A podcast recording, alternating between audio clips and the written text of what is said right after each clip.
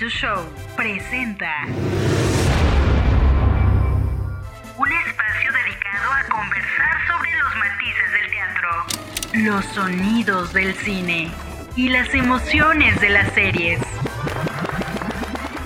42 Show, lo mejor de la butaca a tus oídos.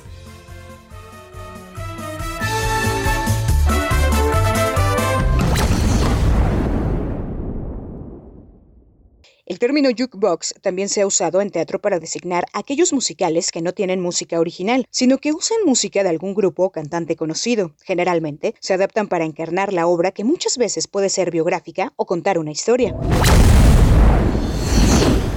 En los noventas, los mayores exponentes fueron Smokey Joe's Café, Saturday Night Fever con la música de los Bee Gees, Mamma Mia con la música de ABBA. En la primera década del nuevo milenio llegaron grandes como We Will Rock You, The Boy From Us, Tonight's the Night, All Shook Up con la música de Elvis Presley, Rock of Ages. A partir del 2010 nacieron nuevos musicales como Million Dollar Quarter con la música de Elvis Presley, Jerry Lee Lewis, Carl Perkins y Johnny Cash, también como American Idiot con la música de Green Day, Viva Forever con la música de las Spice Girls, Motown, la música de Motown, y en el caso muy particular de Dance Their Vampire, con la canción de Total Eclipse of the Heart, popularizada a nivel global por la cantante Bonnie Taylor en los 80s.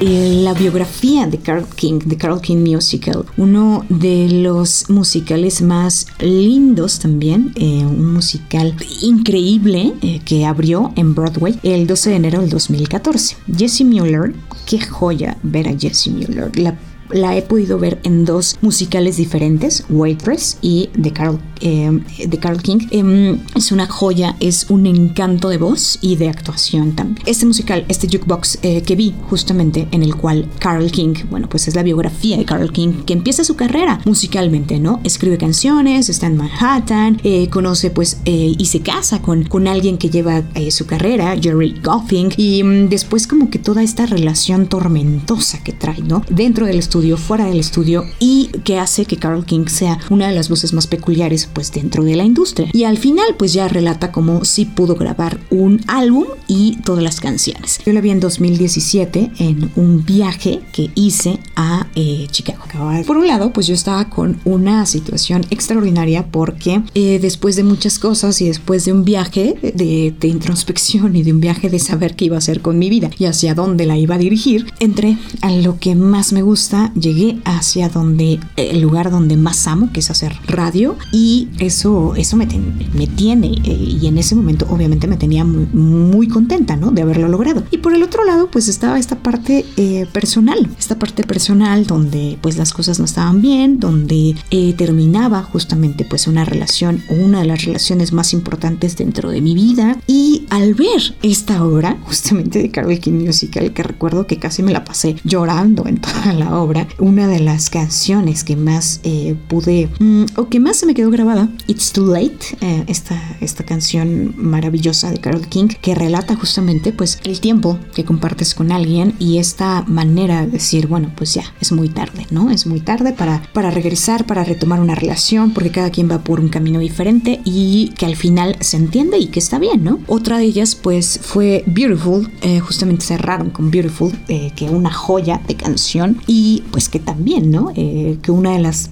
partes de la canción eh, relata o dice que tú te tienes que levantar todos los días con una sonrisa, independientemente de lo demás. Eh, son frases, obviamente, que se me quedaron, bueno, más que marcadas. Y el musical en sí eh, me fascinó por la escenografía. Tenía micrófonos por todos lados, porque obviamente, como les cuento, relata la vida de Carl King y este proceso que tuvo dentro del estudio de grabación fuera de él. Claro que, pues, montaron, digamos, un estudio de grabación en las escenas y había, bueno, pues como si estuvieras em, grabando, ¿no? Un, estudio, eh, una consola, micrófonos y muchas cosas eh, visualmente, por lo menos a mí me quedaron impactadas, claro, porque estoy justamente dentro de esta industria. Un musical que, insisto, disfruté muchísimo, muchísimo y que volvería a ver infinidad de veces. Yo creo que de los musicales que más se me han quedado y he amado es este de Carl King Musical.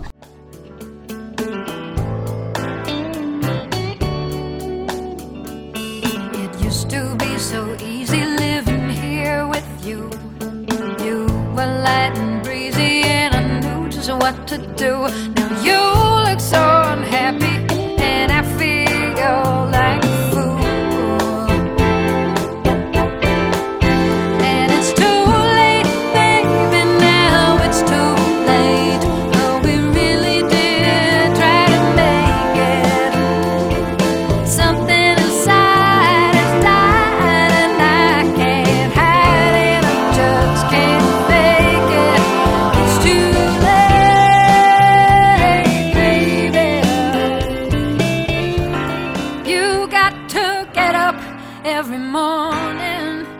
with a smile on your face and show the world of the love in your heart.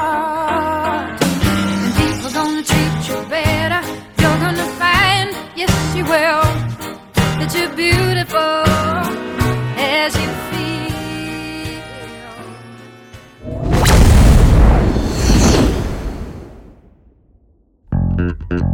feel. Vamos a pasar ahora con eh, The Donna Summer. The Donna Summer, el musical. Este, este musical que utiliza pues la letra, la música la diva de la disco que es Donna Summer. Y traza justamente Summer el ascenso y la caída de la leyenda musical contando a través de algo muy dramático, su concierto final. El musical contó con tres actrices diferentes en el papel principal. Digamos que eh, fue como pues la pequeña adolescente y la adulta Donna Summer. Musical que también me fascinó, contó como los éxitos más icónicos obviamente de Donna Summer. Love to Love You, Baby, Bad Girls, Hot Stuff. Una joya también de musical. Visualmente mm, no era tan atractivo, pero sí los bailes y el canto, eso era lo que más nos gustó. Estrenó, de hecho, eh, justamente Summer en California, pero debutó en Broadway por ahí del 2018. La Chance y Ariana DeBose justamente obtuvieron nominaciones a los premios Tony por ello. Y que son dos grandes queridas por el teatro musical y bueno, pues ya son como de casa, ¿no? De Broadway. Regresando como a esta parte de, de qué estaba pasando en mi vida,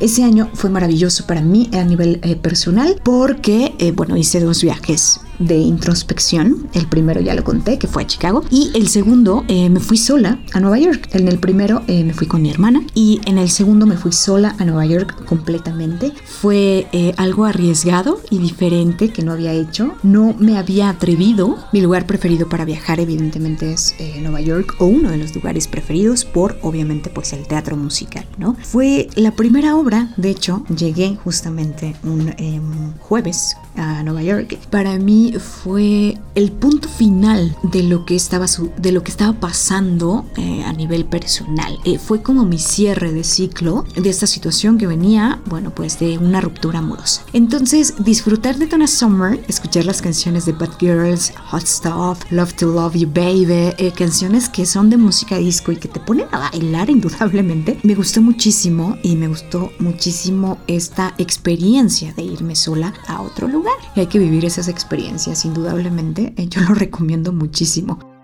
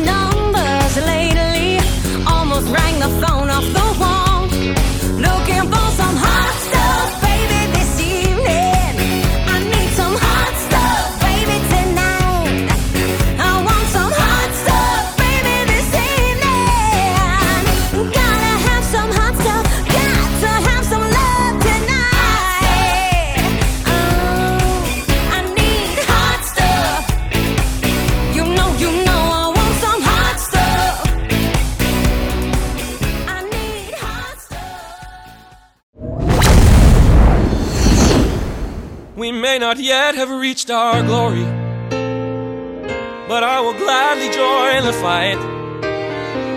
And when our children tell their story, they'll tell the story of tonight.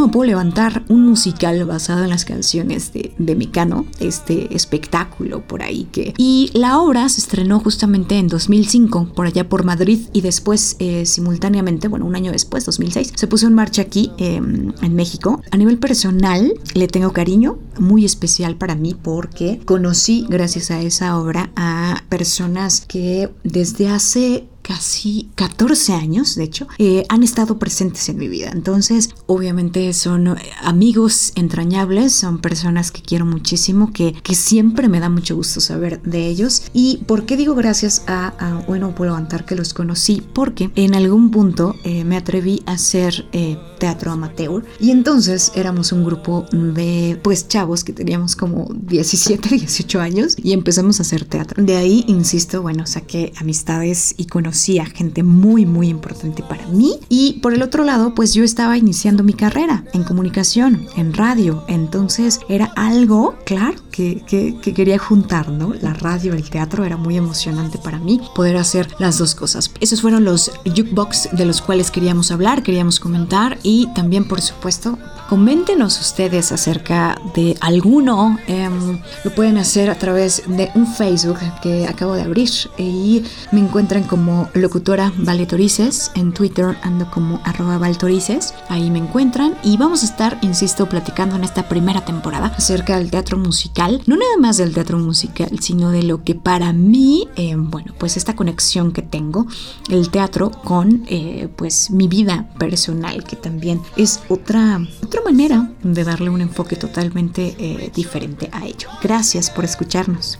No matter what they tell you, Tomorrow there'll be more of us telling the story of tonight. The story of tonight.